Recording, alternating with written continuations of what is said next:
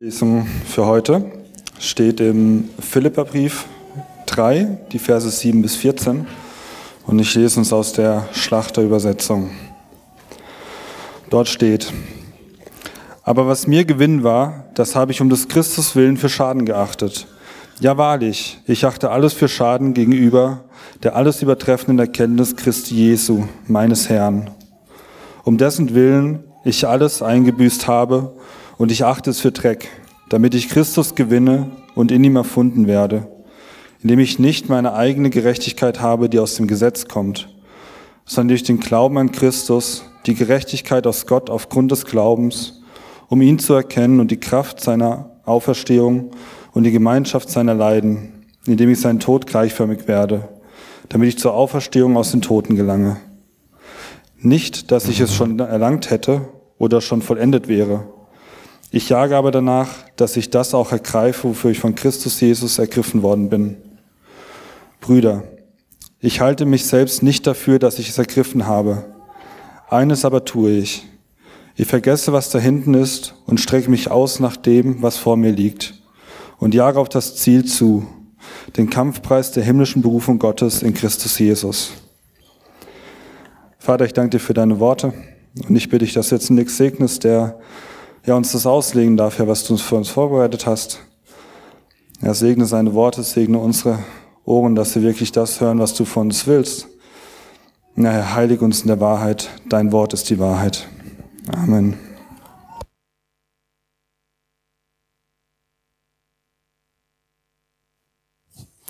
Ja, guten Morgen auch von mir.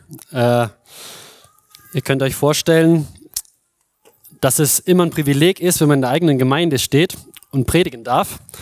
Aber gleichzeitig sind es doch auch gemischte Gefühle, weil man dann auch ein bisschen aufgeregt ist, wenn es in der eigenen Gemeinde ist. Und so erfüllt es mich heute wirklich mit großer Freude, bei euch zu sein. Und gleichzeitig äh, war ich auf dem Weg hierher dann doch auch etwas aufgeregt, als ich mir vorgestellt habe, vor der eigenen Gemeinde zu stehen, vor den eigenen Pastoren und hier predigen zu dürfen.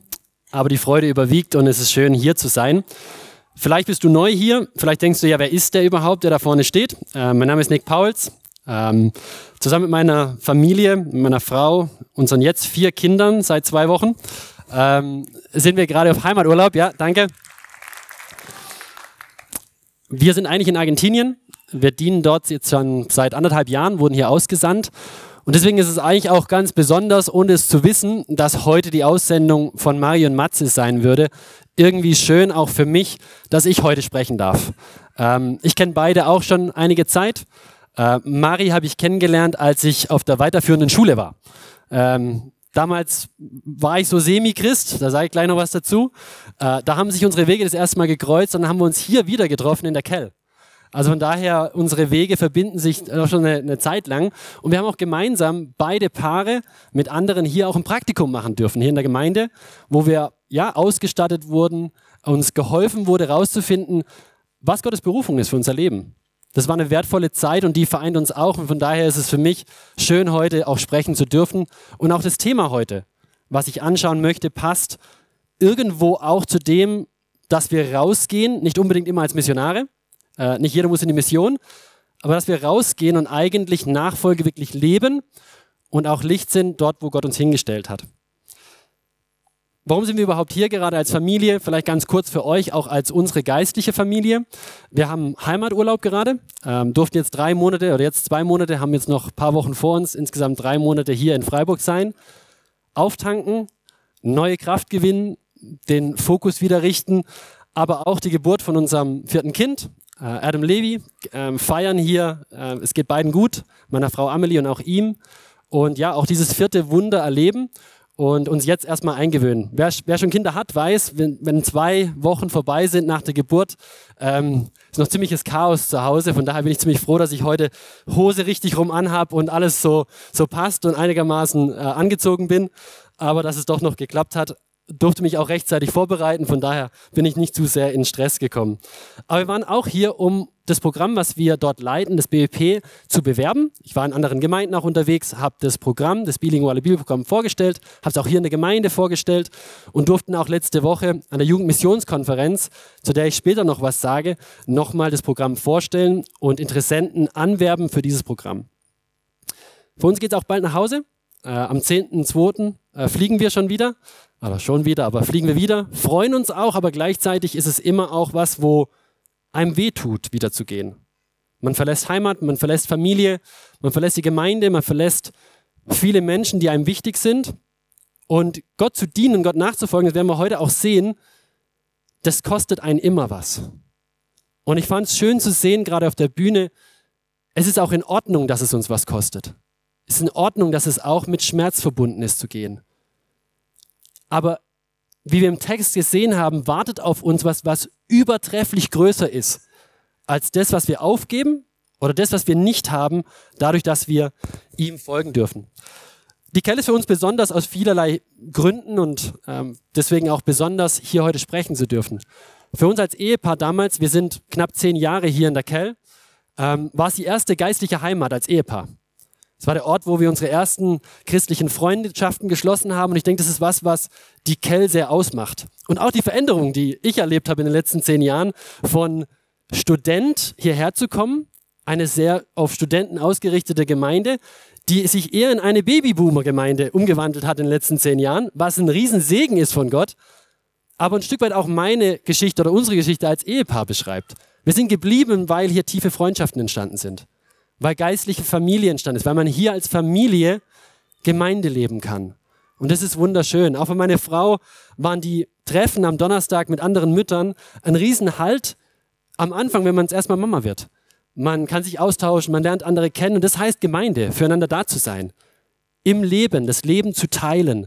Und das war was sehr, sehr Wertvolles für uns und es ist immer noch, und auch wir sehen, auch wenn wir nicht mehr hier sind, euch immer noch als unsere Gemeinde an. Als unsere Heimatgemeinde.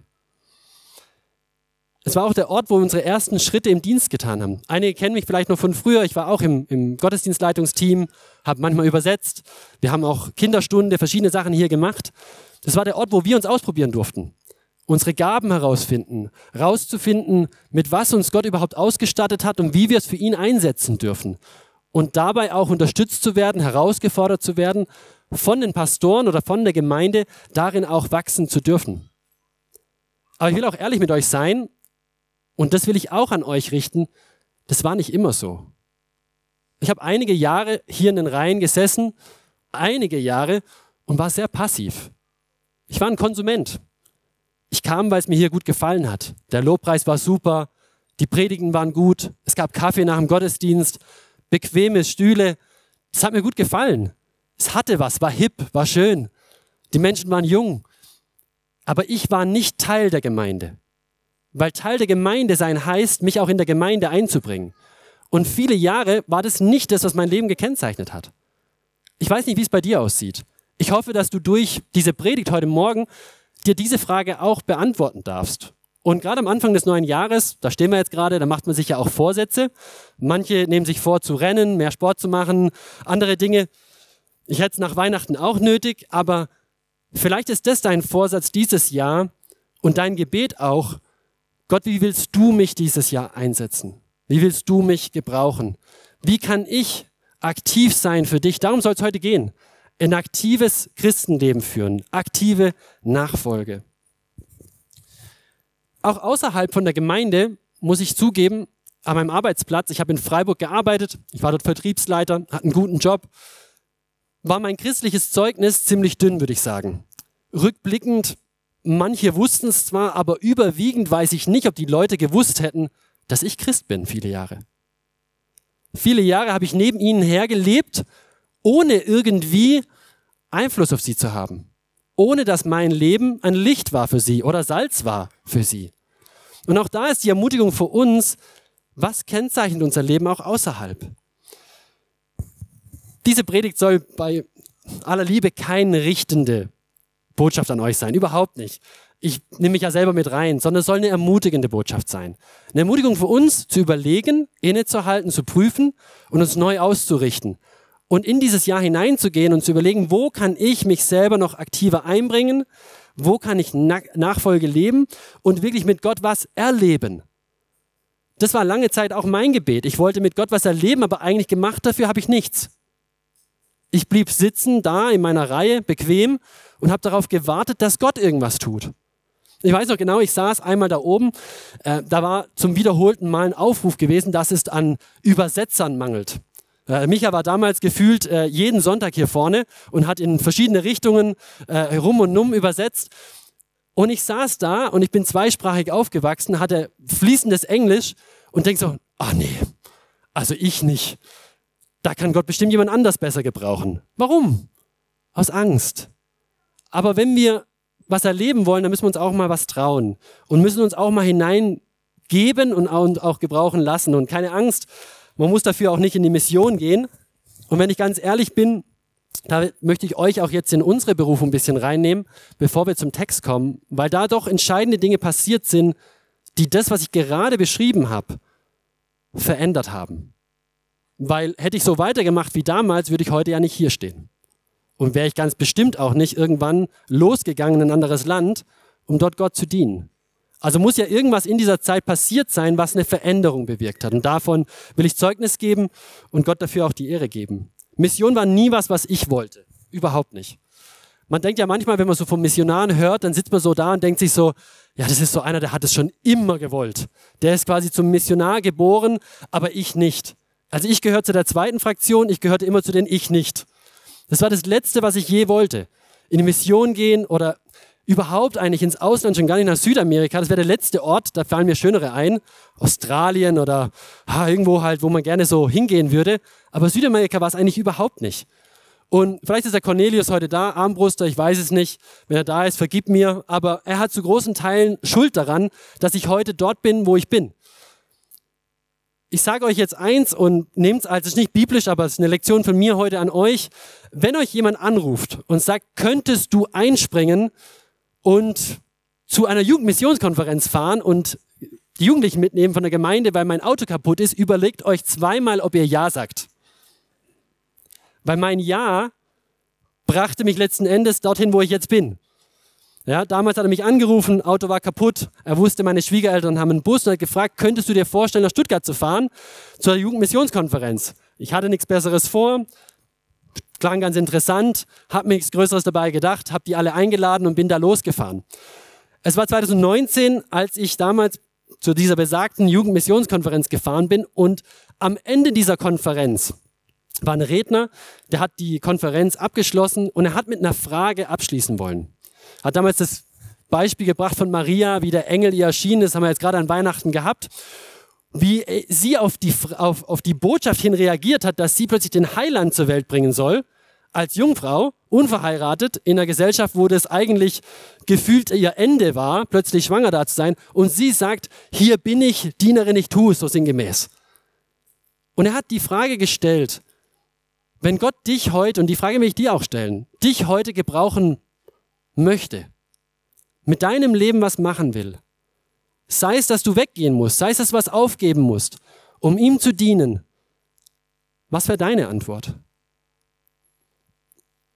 Und ich muss gestehen, und es war mir damals auch unangenehm, aber meine Antwort war nein. Ich wäre nicht bereit. Ich hatte mir was aufgebaut. Ich hatte Haus, einen guten Job, mir hat es hier gut gefallen, ich hatte hier meine Gemeinde, das Leben lief, wie man so sagt, ja. Nach menschlichem Ermessen lief sogar sehr, sehr gut. Wir hatten gerade unser erstes Kind gebaut, vieles hinter uns schon hinter uns gebracht und warum würde ich denn weggehen wollen? Und überhaupt, warum Gott, würde Gott es überhaupt von mir verlangen, all diese Dinge aufzugeben? Aber die Frage nagte an mir, als wir zurückgefahren sind und ohne es zu wissen, meine Frau war in einem zweiten Auto unterwegs, an ihr anscheinend auch. Und als wir dann zu Hause ankamen, kamen wir rein, haben uns angeschaut und gesagt, wir müssen reden. Ich glaube, wir leben zwar ein schönes Leben, ein gutes Leben, aber wir haben keine Ahnung, ob es das Leben ist, was Gott tatsächlich für uns vorgesehen hat. Was er möchte, dass wir leben. Und ist es nicht das, was wir doch eigentlich wollen? Wir wollen doch eigentlich das Leben führen, was Gott, unser Schöpfer, für uns vorbereitet hat. Aber wir hatten die Frage nie gestellt. Wir hatten Gott nie gefragt, was er mit unserem Leben machen. Wir haben jetzt keine schlimmen Dinge gemacht. Es war ein gutes Leben. Wir haben uns eingebracht. Wir waren schon semi-aktiv, semi-gut unterwegs, aber halt auch nur semi. Nicht voll. Nicht ganz. Und in uns erwuchs eine Sehnsucht, wirklich wissen zu können, was Gott will und wie er uns gebrauchen möchte. Ich spule ein bisschen vor, es soll ja auch nicht nur darum gehen, aber diese Reise hat uns das erste Mal damals, 2019, nach Argentinien gebracht, zum bilingualen Bibelprogramm, was wir heute leiten. Damals als Teilnehmer. Wir durften Gottes Wort dort studieren, weil wir wussten, dass, wenn es Antworten gibt, wenn Gott sich offenbaren will, dann tut er es durch sein Wort. Er spricht zu uns durch sein Wort. Also brauchten wir Zeit, um in sein Wort auch zu gehen, um zu prüfen, was er von uns will. Und es war in dieser Zeit, wo verschiedene Menschen und auch Gottes Wort selbst angefangen hat, an uns zu arbeiten und eine Berufung in unser Leben zu stellen. Wir wussten zwar noch nicht genau, was es ist, konnten es jetzt nicht genau benennen, aber wir wussten, es ist nicht zurückzugehen und so weiterzumachen. Und genau in diese Zeit fand ich mich wieder um die Weihnachtszeit in Paraguay. Dort war ich bei einem Gottesdienst. Ja, damals war mein Spanisch noch nicht so sonderlich gut, muss ich ehrlich gestehen. Ich war auch ziemlich, wie soll ich sagen, desperate würde man auf Englisch sagen. Also ich brauchte wirklich eine Antwort von Gott. Ich merkte, dass er was verändert. Ich merkte, dass es in mir auch was auslöst, weil es heißen würde, ich müsste die Dinge, die mir sehr, sehr wichtig waren, aufgeben. Und ich wollte 100% sicher sein, dass ich das Richtige mache und nicht völlig den Verstand verloren habe. Und ich weiß noch, wie ich da saß und damals, wenn man in so einer Phase ist, wo man unbedingt eine Antwort von Gott ist, dann wird man auch so ein bisschen, ja, man sucht überall nach Antworten. Man ist jeden Tag in seiner Bibel, man betet viel, man ringt mit Gott und sagt, Gott, wenn es irgendwas gibt, was ich aus der heutigen Botschaft verstehen soll, dann lass es mich verstehen, auch wenn mein Spanisch nicht sonderlich gut ist. Und an diesem Sonntag passierte was, das ist sehr ungewöhnlich gewesen. In Südamerika endet man den Gottesdienst eigentlich immer damit, dass man so einen Aufruf macht. Man predigt am Ende nochmal das Evangelium und man macht nochmal einen Aufruf für die, die die Botschaft verstanden haben, die verstanden haben, dass Christus für sie gestorben ist, dass sie verstanden haben, dass sie von ihren Sünden umkehren müssen und dass sie ihn als Erlöser annehmen dürfen. Und wer das verstanden hat, der darf dann die Hand heben. Und der Pastor geht zu ihm und spricht nochmal mit ihm, erklärt es ihm nochmal und betet auch nochmal mit ihm. Aber an dem Sonntag war es anders. An dem Sonntag, nach dieser Predigt, stand der Pastor auf und sagt, heute machen wir da was, das haben wir so eigentlich noch nie gemacht. Heute wollen wir gerne einen Aufruf machen für die, die ihr Leben zu 100 Prozent Gott in den Dienst stellen wollen. Und wenn du heute hier sitzt und dazu Ja sagen möchtest, dann will ich, dass du deine Hand hebst. Als er das gesagt hat, konnte ich die Augen meiner Frau, kennt ihr diese Situation, wo man das so spüren kann, wo jemand einen so richtig anstarrt und der Blick so auf einen richtet und so ein wartendes, hebt er die Hand? Hebt er die Hand? Leider blieb meine Hand unten. Und ich ging ziemlich enttäuscht, es war mir auch peinlich, ehrlich gesagt, aus diesem Gottesdienst raus. Meine Frau ist dann nicht so, dass sie dann plötzlich nach vorne brischt, überhaupt nicht. Sie hat dann gewartet und hat dann nichts gemacht. Sie kam dann zu mir und hat mir so ins Ohr geflüstert, damit sie mir ja nicht irgendwie die Blöße vor anderen Leuten. Wollte ich nicht die Hand heben.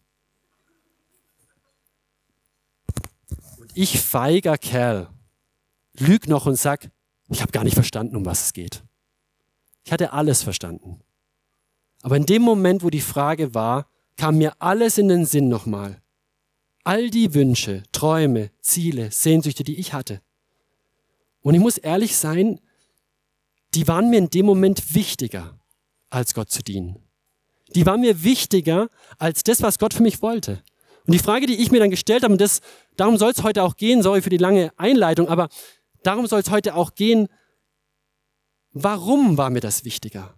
Und warum, wenn Gott mich doch hineingezogen hat, hineingerufen hat, in eine intimere Beziehung mit ihm, noch mehr mit ihm erleben zu dürfen, von, noch mehr von ihm gebraucht zu werden, wollte ich das nicht? Und die Frage, die ich euch stellen will, ist, das hat ja auch mit ihm wirklich auch zu kennen, mit ihm unterwegs zu sein. Willst du Gott wirklich kennen? Willst du Christus wirklich auf die Art kennen, dass er dich gebrauchen kann?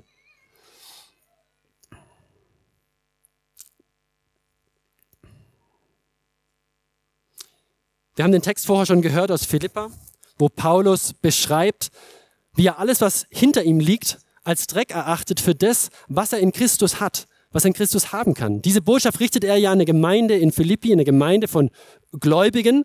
Also muss es ja darin, in dieser Botschaft etwas mehr geben als reine Erlösung. Es geht ihm in dem Moment, wo er sie so ermutigt, nicht in erster Linie nur darum, dass sie Christus kennen, wie wir sagen, oder erkennen, dass sie ihn als Erlöser, Und viele von euch teilen das. Ich hoffe wahrscheinlich die meisten von euch. Wenn du heute neu bist, vielleicht noch nicht. Aber wir alle uns ein doch, dass wir ihn als Erretter kennen. Aber der Unterschied war in meinem Leben, ich kannte ihn zwar als Erlöser, aber ich kannte ihn nicht als Herr.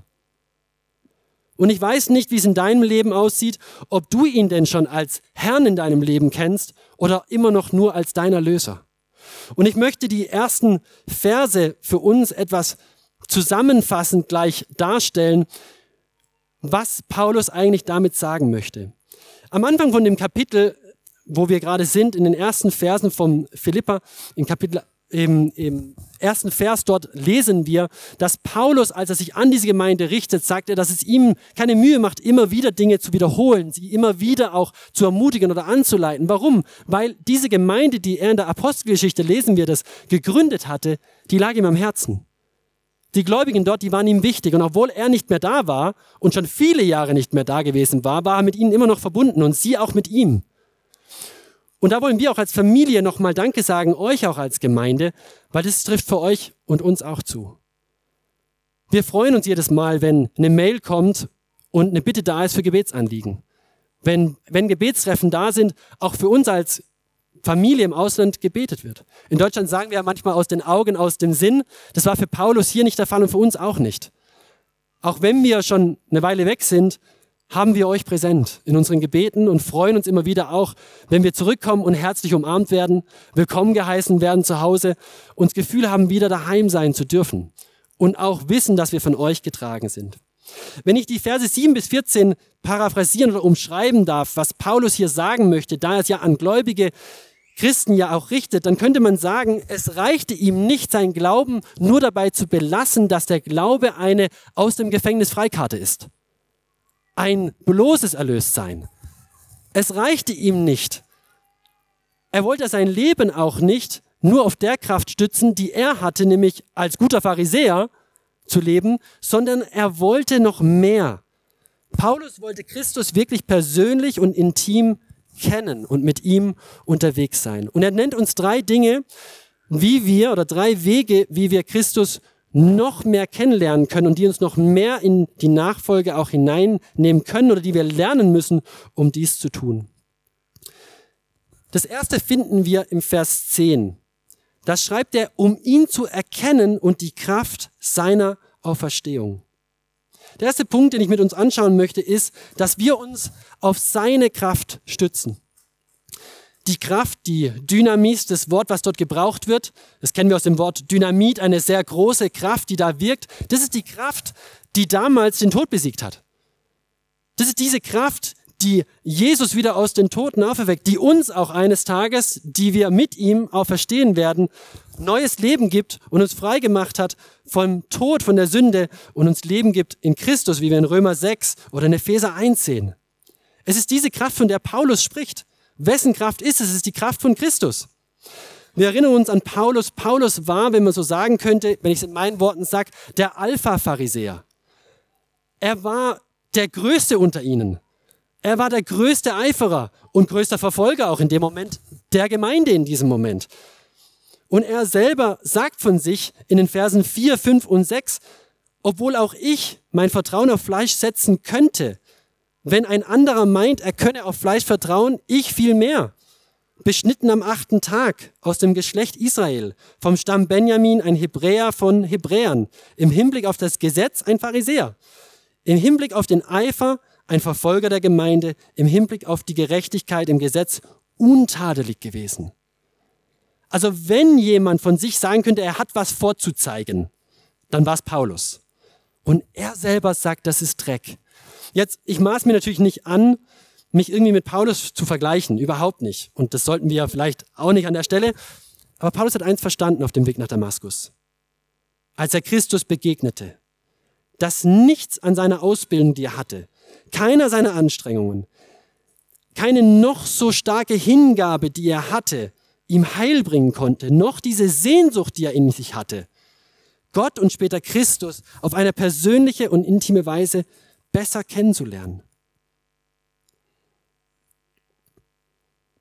Vers 8 sagt er, ja wahrlich, ich achte alles für Schaden gegenüber der alles übertrefflichen Erkenntnis Christi Jesu, meines Herrn um dessen Willen ich alles eingebüßt habe, und ich achte es für Dreck, damit ich Christus gewinne. Paulus hatte verstanden, dass es keinen Platz für menschlichen Stolz, keinen Platz für seine eigene Leistung gab, wenn es darum ging, Christus wirklich zu kennen. Erinnert euch an meine Situation, wie ich da in, in Paraguay war, in dieser Gemeinde und zurückhielt, mein Ja zu geben. Zurückhielt, darauf hinzujagen, dem Ziel nach, Christus noch näher zu kommen. Ich kann mein Leben nicht mit Paulus vergleichen, auf keinen Fall. Aber das, was mich damals zurückgehalten hat, war, dass ich Dinge aus meiner eigenen Kraft schon erreicht hatte. Ich hatte aus meiner eigenen Kraft eine Karriere aufgebaut. Aus meiner eigenen Kraft vermeintlich einen sozialen Status aufgebaut. Aus meiner eigenen Kraft vermeintlich Sicherheit und finanzielle Unabhängigkeit. Und ich hatte vor allem mein Vertrauen nicht auf Gott gesetzt, sondern auf diese Dinge. Aber ich hatte auch Angst, wenn ich ehrlich bin. Ich hatte Angst, dass meine Fähigkeiten nicht reichen würde zu dem, wozu Gott mich berufen hat. Dass ich nicht reichen würde für das, was Gott vor mir hat. Und ich weiß noch, wie ich mich selber gefragt habe, habe ich das Zeug dazu wirklich? Gott, du hast den Falschen. Ich bin doch kein Missionar. Schau doch mal mein Leben an. Wer bin ich schon, dass ich irgendwo hingehen soll und dir dienen soll? Da gibt's andere. Aber wisst ihr was? Das ist genau der Punkt, auf den Paulus hinaus will. Und so wunderschön, dass heute auch Mario und Matze rausgehen in diesem Vertrauen. Es ist nicht ihre Kraft, auf die es ankommt. Es sind nicht ihre Fähigkeiten allein, auf die es ankommt. Natürlich begabt uns Gott.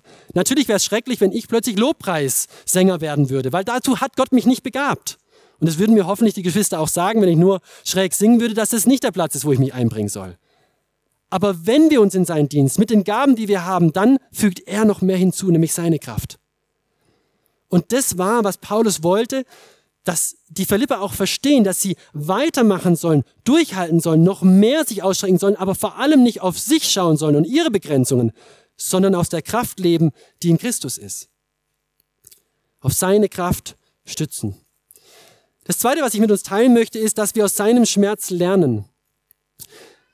In Vers 10 geht es dann weiter, wenn wir da weiterlesen, um ihn zu erkennen und in die Kraft seiner Auferstehung und die Gemeinschaft seiner Leiden, indem ich seinem Tod gleichförmig wurde. Ich weiß nicht, wie es euch geht, aber normalerweise sind wir nicht die Ersten, die Hand zu strecken, wenn es ums Leiden geht. Und ich glaube, wenn ich jetzt fragen möchte, würde, wer will freiwillig leiden und einer von euch würde die Hand heben, da hätte ich schon meine Bedenken auch, dass es euch noch gut geht. Aber in der heutigen Zeit gehen wir schon noch einen Schritt weiter, würde ich sagen. Wir tun alles, damit wir auf keinen Fall leiden. Wir haben Heizungen, damit wir die Kälte nicht ertragen müssen. Und ich bin gerade aus dem warmen Klima gekommen, also bitte dreht sie nicht ab. Es ist schön, dass es warm ist. Wir haben Autos, um hierher zu kommen. Gut, in, in Freiburg vielleicht eher das Fahrrad, aber wir haben ein Fortbewegungsmittel, um uns fortzubewegen, damit wir nicht laufen müssen. Wir haben jede Art von Medikamente und medizinische Versorgung, damit wir gesundheitlich nicht leiden oder versuchen zumindest Leiden abzuhalten. Wir haben Versicherungen, die wir bezahlen. Vor allem in Deutschland sind wir die Weltmeister darin, wahnsinnig viel zu versichern und alles noch zu versichern. Wenn wir könnten, würden wir wahrscheinlich den Tod noch, gut, gibt's Lebensversicherung, aber ihr versteht, was ich sagen möchte. Wir versuchen durch die Dinge, die wir tun, Leiden zu vermeiden. Und es ist auch nicht falsch. Und es ist auch nicht schlimm. Es ist zum bestimmten auch gut und, und logisch und wir sollen unseren Verstand auch verwenden. Aber wir haben eins verlernt und die frühe Kirche und hier auch die Gemeinde da in Philippi, die hatte eins verstanden, die Jünger und die frühe Kirche, die wussten, was es heißt, in der Nachfolge Christi zu leiden. Sie wussten, dass es heißt, sich Christus anzuschließen, ihm nachzufolgen, bedeuten würden, dass sie zwangsläufig leiden würden. Da sind wir weit davon entfernt hier. Ich habe vorher gesagt, dass mein Zeugnis außerhalb ziemlich dünn war. Was hatte ich denn zu verlieren? Vor was hatte ich denn Angst? Dass mich jemand belächelt? Dass ich am Job vielleicht komische Blicke bekomme? Aber das reicht doch manchmal schon. Sind wir mal ehrlich. Manchmal in unserer eigenen Familie sind wir so scheu, Zeugnis abzulegen über unseren Glauben, weil wir Angst haben, abgelehnt zu werden. Das ist doch kein Leiden eigentlich. Und dennoch tun wir es nicht.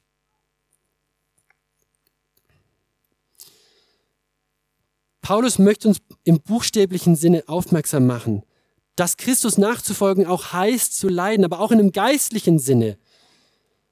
Will er uns, so wie es in Matthäus 16, 24 bis 25 heißt, wo es heißt, wir sollen unser Kreuz auf uns nehmen.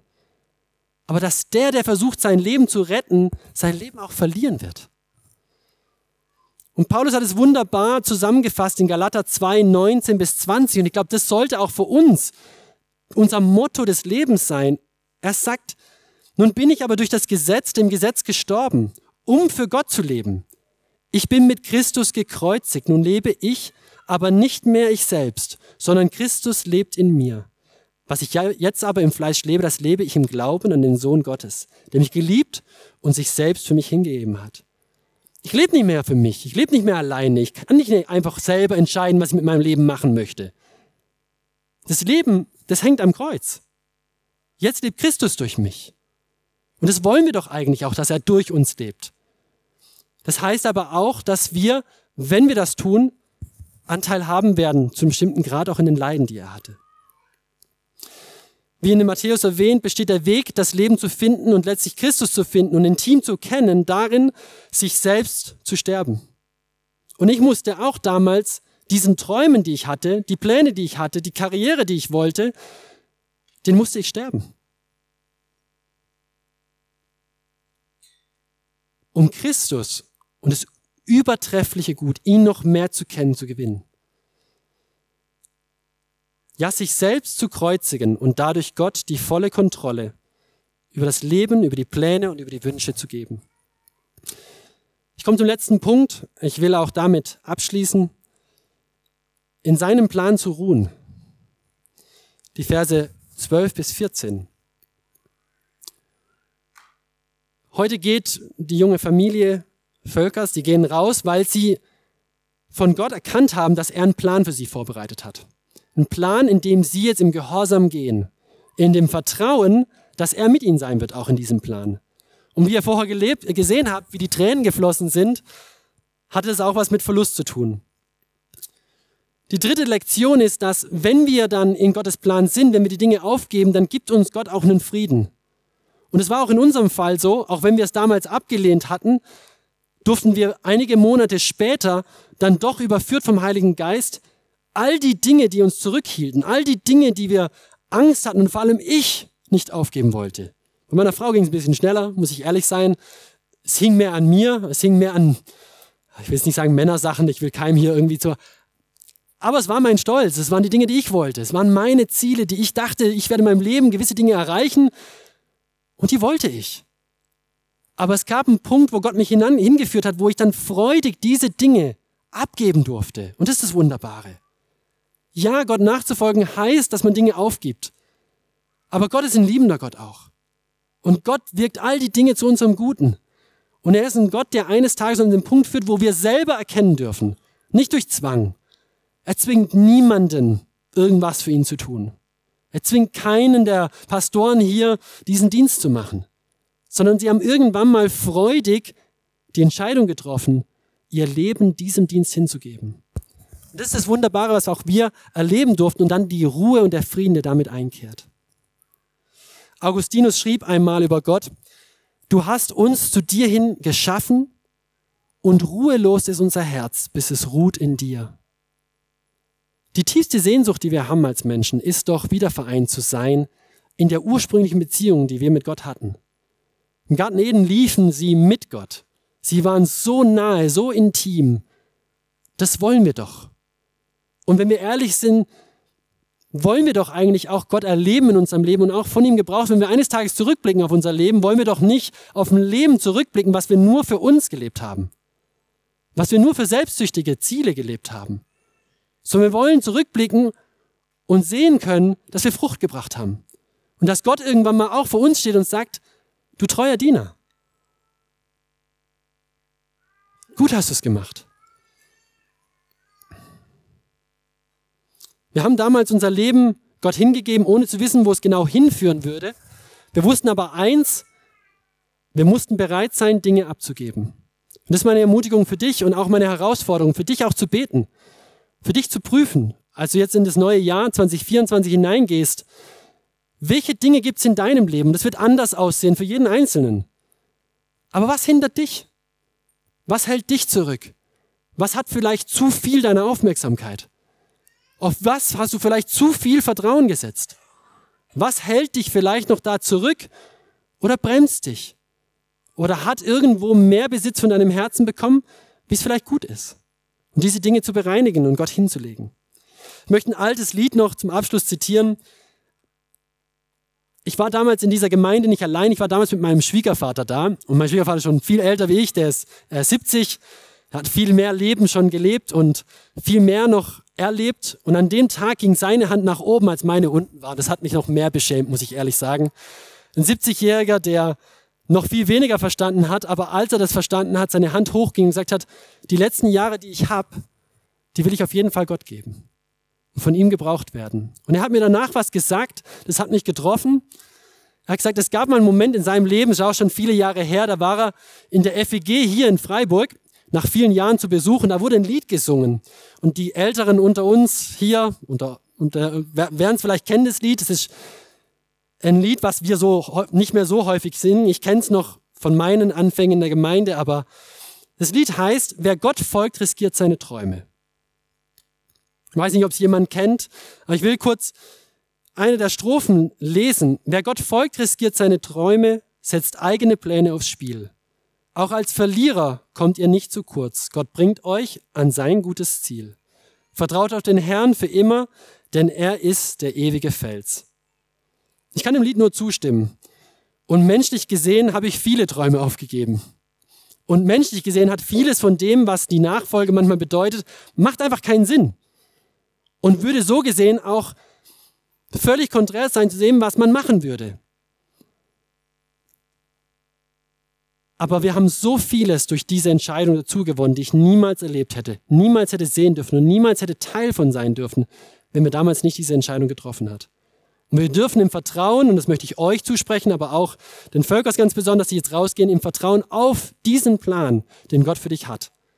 Und auf sein gutes Durchbringen, an das Ziel, was er hat, nach vorne gehen, auch wenn es heißt, Dinge zu verlieren. Gott wirklich zu kennen und ihm zu dienen, ist keine Last oder ein Opfer, sondern etwas, was uns mit wahrer, tiefer und anhaltender Freude erfüllt. Ich fasse zusammen, stützt euch auf seine Kraft, lernt aus seinem Schmerz und ruht in seinem Plan. Ich lese zum Abschluss noch die letzten Verse 12, 13 und 14 und dann möchte ich noch beten mit uns. Nicht, dass ich es schon erlangt hätte oder schon vollendet wäre. Ich jage aber danach, ich jage aber danach, dass ich es auch ergreife, wofür ich von Christus Jesus ergriffen worden bin. Brüder, ich halte mich selbst nicht dafür, dass ich es ergriffen habe, aber eines tue ich. Ich vergesse, was da hinten ist und strecke mich aus nach dem, was vor mir liegt und jage auf das Ziel zu, den Kampfpreis der himmlischen Berufung Gottes in Christus Jesus. Lass uns beten. Herr Jesus, danke jetzt für diesen Morgen. Danke für dein Wort. Danke, dass du uns gebrauchen möchtest, auch wenn wir unvollkommen sind, dass du jedes bisschen, was wir zu geben haben, benutzen möchtest zu deiner Verherrlichung. Danke, dass das größte Gut ist, dich zu kennen. Und das ewige Leben genau darin besteht, dich zu kennen und dir im Gehorsam nachzufolgen. Und ich möchte bitten, dass du uns da auch gebrauchst, uns mutig machst, dir auch nachzufolgen, auch wenn es bedeutet, Dinge zurückzulassen. Amen. Ja, ah, Alex schon da, perfekt.